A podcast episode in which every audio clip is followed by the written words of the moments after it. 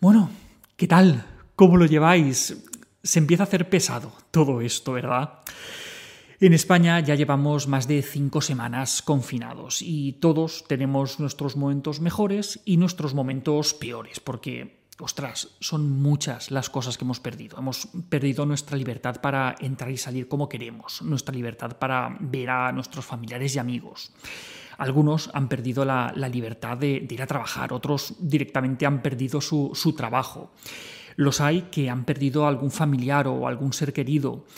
Pero si hay algo que todos hemos perdido, al menos en parte, es la tranquilidad y la alegría con la que vivíamos antes de todo esto, antes de levantarnos y acostarnos cada día con esa cantidad tan grande de malas noticias. Pero lo cierto es que entre tantas malas noticias que nos llegan por todas las vías, también siguen habiendo algunas noticias buenas. Ya hicimos hace algunas semanas, mm, casi al principio de todo esto, un vídeo con buenas noticias sobre esta crisis del, COVID. Pero como nos decís que os ha gustado, que os ha gustado mucho y nos lo habéis agradecido porque ha sido como un soplo ¿no? de, de aire fresco, como decís algunos, pues hoy os traemos otra recopilación de buenas noticias para poder compensar un poco todo esto y tratar de verle el lado bueno a esta situación tan difícil que estamos viendo todos. Vamos a ver. La primera seguro que ya la sabéis todos en España, y es que desde la próxima semana, a partir del, lunes día 27, nos van a dejar por fin que saquemos a los niños de casa, al menos un poquito. A falta de saber todos los detalles, parece que al menos podrán salir a, dar una vuelta, que les dé el aire, que les dé un poquito el sol, que se ventilen. Uf, Menos mal, pobres.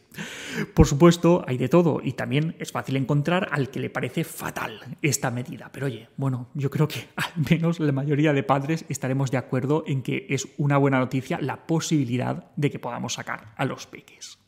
Segunda, a ver, la siguiente es una noticia que para muchos es buena, para otros puede parecer no tan buena, pero que quizá también la podemos ver como una oportunidad. El dato dice que los fumadores tienen 14 veces más probabilidad de desarrollar síntomas graves de COVID. Y me diréis, eh, a ver, eh, que esto es una mala noticia. Bueno, pues depende. Es una buena noticia para los no fumadores, que tienen 14 veces menos probabilidad de desarrollar síntomas graves por esta, por esta enfermedad. Y para los fumadores, pues puede ser un motivo de peso para dejar de fumar desde ya mismo. Así, pues al menos dejan de comprar papeletas para que se agrave la enfermedad. Y si no es esta, pues de otras muchísimas enfermedades para las cuales también estaban comprando papeletas si continúan fumando. Tercera buena noticia, nos metemos con los fármacos que se están ensayando. Ya comentamos en, otro vídeo que hicimos que había varias vacunas en proceso de desarrollo y que algunas eh, ya estaban empezando las, las pruebas en humanos. Existen actualmente en el mundo tres vacunas en fase 1 y una de ellas es española. Pues bien, recientemente eh, ha explicado en, rueda de prensa el ministro de Ciencia e Innovación en España, nuestro ministro, el astronauta Pedro Duque, que existe la posibilidad de que la primera vacuna contra la COVID sea la española, porque existe un grupo de, científicos en el, en el CSIC, el Centro Superior de Investigaciones Científicas, que tiene un candidato a vacuna que es bastante prometedor. Así que, pues, aunque puede faltar todavía bastante tiempo, pues quizá un año, parece ser que no estamos mal posicionados en esta carrera para encontrar una vacuna eficaz que nos va a beneficiar a todos. Buena noticia número 4. Hablábamos de la vacuna, pero por parte del tratamiento parece ser que ya hay también algún fármaco con bastante buena pinta. Por ejemplo, el Remdesivir, un antiviral que inicialmente se desarrolló para, para tratar el ébola, parece ser uno de los candidatos más firmes para ser aprobado como tratamiento contra la COVID-19. Este fármaco está siendo probado en, miles de pacientes en, distintos hospitales y los resultados preliminares parece que están siendo bastante buenos, ya que los pacientes graves que se han tratado con, este fármaco parece que se recuperan rápidamente y pueden ser dados de alta en menos de una semana. Los estudios eh, siguen en marcha, todavía faltan recopilar datos, pero parece ser que estos resultados podían empezar a publicarse durante este mismo mes de abril. Buena noticia número 5. Por lo que respecta a los test, pues parece que se están desarrollando también eh, nuevas pruebas, nuevos test que son más asequibles y que son más rápidos. A ver, os podéis imaginar la cantidad de laboratorios que ahora mismo están trabajando a destajo para desarrollar todos estos nuevos productos que nos van a ayudar a hacer frente a la pandemia. Desde vacunas, fármacos, test, tenemos a toda la humanidad luchando junta en una misma dirección. Punto número 6. El cumplimiento de las medidas. ¿Está sirviendo lo que estamos haciendo?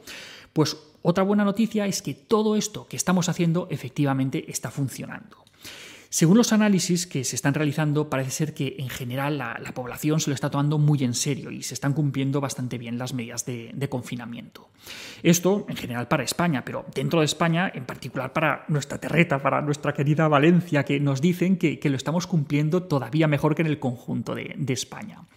Según el estudio que se llamó Data Science for COVID-19 en Comunidad Valenciana, el 89% de los valencianos nos hemos quedado en casa, el 89%, 9 de cada 10 personas.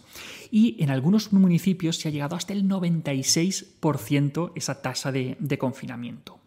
Y claro, ese buen cumplimiento del confinamiento se puede traducir en salvar vidas. Según algunas estimaciones, estas medidas pueden habernos evitado en la comunidad valenciana solamente aquí 8.000 muertos en lo que llevamos de, de crisis. De hecho, eh, el, pasado, el pasado martes fue el primer día en el que no se registró en toda la provincia de Valencia ningún fallecimiento ni ningún ingreso en UCI por asuntos relacionados con la COVID. Así que cuando nos cojan todos los males de, vernos encerrados en casa, sin poder ir al trabajo, sin poder vernos con los amigos, sin poder pasear, pues bueno, pensemos que este esfuerzo que, que estamos haciendo todos, pues tiene una traducción directa en vidas que estamos salvando.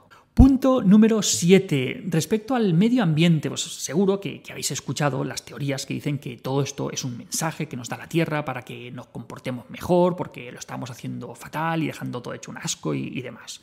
Bueno, pues mm, no sé si, si será así o no. Pero el caso es que esto de tenernos a todos castigados en casa sin coger vuelos baratos y sin estar consumiendo a lo loco, pues parece que empieza a tener sus consecuencias positivas para, la naturaleza. Durante estos días estamos viendo muchas imágenes de cómo la naturaleza parece que se está reponiendo un poco de, nuestras agresiones y podemos ver muestras de todo tipo. Estamos viendo imágenes de, Madrid sin su clásica boina gris, unas imágenes espectaculares de, bandadas de pájaros a mogollón en nuestra querida Albufera, en Valencia. También nos llegan noticias de, que la reducción de, contaminación ha hecho que, se pueda empezar a ver el Himalaya desde, desde la India, algo que, no pasaba desde, desde hacía 30 años otras noticias que, dicen, por ejemplo, que, dos pandas gigantes del zoo de Hong Kong que han conseguido aparearse después de 10 años sin poder hacerlo. Claro, parece que estar todo el rato con las miradas de, de los visitantes, pues no les ayudaba a tener el clima para, para, poder aparearse. Y ojo, sin irnos tan lejos, mm, probablemente será un efecto sonoro o lo que queráis, porque no sé, pero al menos nosotros desde casa, durante todos estos días, escuchamos muchísimo más el sonido de los pájaros de lo que lo escuchábamos antes. Que sí, que será que no hay ruido del tráfico y todo lo que queráis, pero oye, al menos es algo más agradable. No, no sé yo si os pasará a vosotros también. Punto número 8 prohibición de comercio de animales salvajes en China. En relación con todo este tema de la naturaleza, otra buena noticia es que parece ser que China está dando pasos para prohibir el comercio, el transporte y el consumo de animales salvajes.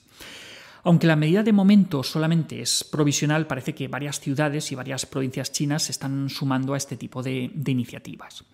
Esto es bueno para, estos animales, está claro, pero también para los humanos, ya que todo apunta a que muy probablemente tenemos este problema y otros virus respiratorios parecidos por esta costumbre de comer animales salvajes que acaban transmitiéndonos sus enfermedades bueno, por comer animales salvajes y probablemente también por las malas condiciones en las que se tenía a estos, en, estos mercados o en las macrogranjas de, animales destinados al, consumo de, humanos. Pero bueno, que empiecen a prohibir estas prácticas, pues ya es una, una buena noticia. Y finalmente, punto número 9. Una categoría en sí misma de, buenas noticias son las muestras de solidaridad que se están viendo por todas partes. Seguro que, hemos escuchado hablar de esas donaciones millonarias por, parte de, empresarios, deportistas, así como de muchos ciudadanos y, empresas anónimas que, están haciendo sus contribuciones en la medida de sus posibilidades. Pero aparte de esto, hay un ejemplo que, nos ha parecido especialmente simpático en el momento en el que estamos. Se trata del señor Tom Moore, un, abuelito británico que dentro de poco va a cumplir 100 años y que ha conseguido recaudar un dinerito para ayudar en esta crisis. Él quería ayudar en, todo esto y dijo en Twitter que, mira, que él iba a dar 100 vueltas a, su jardín, el por ahí con, su andador, para animar a la gente a que donaran mil libras para poder luchar contra la enfermedad. ¿Y cuál ha sido el resultado? Pues bueno, este señor ha conseguido recaudar así, de la nada, unos 12 millones de euros. Esto muestra que todos estamos siendo cada vez más solidarios y que todos estamos comprometidos en poder avanzar hacia encontrar una solución hacia todo este problema. Y lo dicho, que malas noticias las hay muchas, basta con encender la radio o con poner la televisión, pero si somos capaces de ajustar el oído, también podemos fijarnos en otras muchas buenas noticias que nos indican que estamos en el buen camino. La verdad es que teníamos algunas buenas noticias más, pero nos está quedando tan largo el vídeo que ya si queréis hacemos uno más adelante. De acuerdo, y os contamos más buenas noticias. De momento, si no lo habéis visto, os dejo por ahí el enlace al otro. Y hasta aquí otra píldora de psicología especial COVID-19. Si os ha gustado, no olvidéis compartirla. A muchas personas les puede ayudar en estos momentos escuchar buenas noticias. Tenéis muchos más vídeos y más artículos en el canal de YouTube y también en albertosoler.es. Y en todas las librerías nuestro libro Hijos y Padres Felices. La semana que viene, más. Un saludo y cuidaros.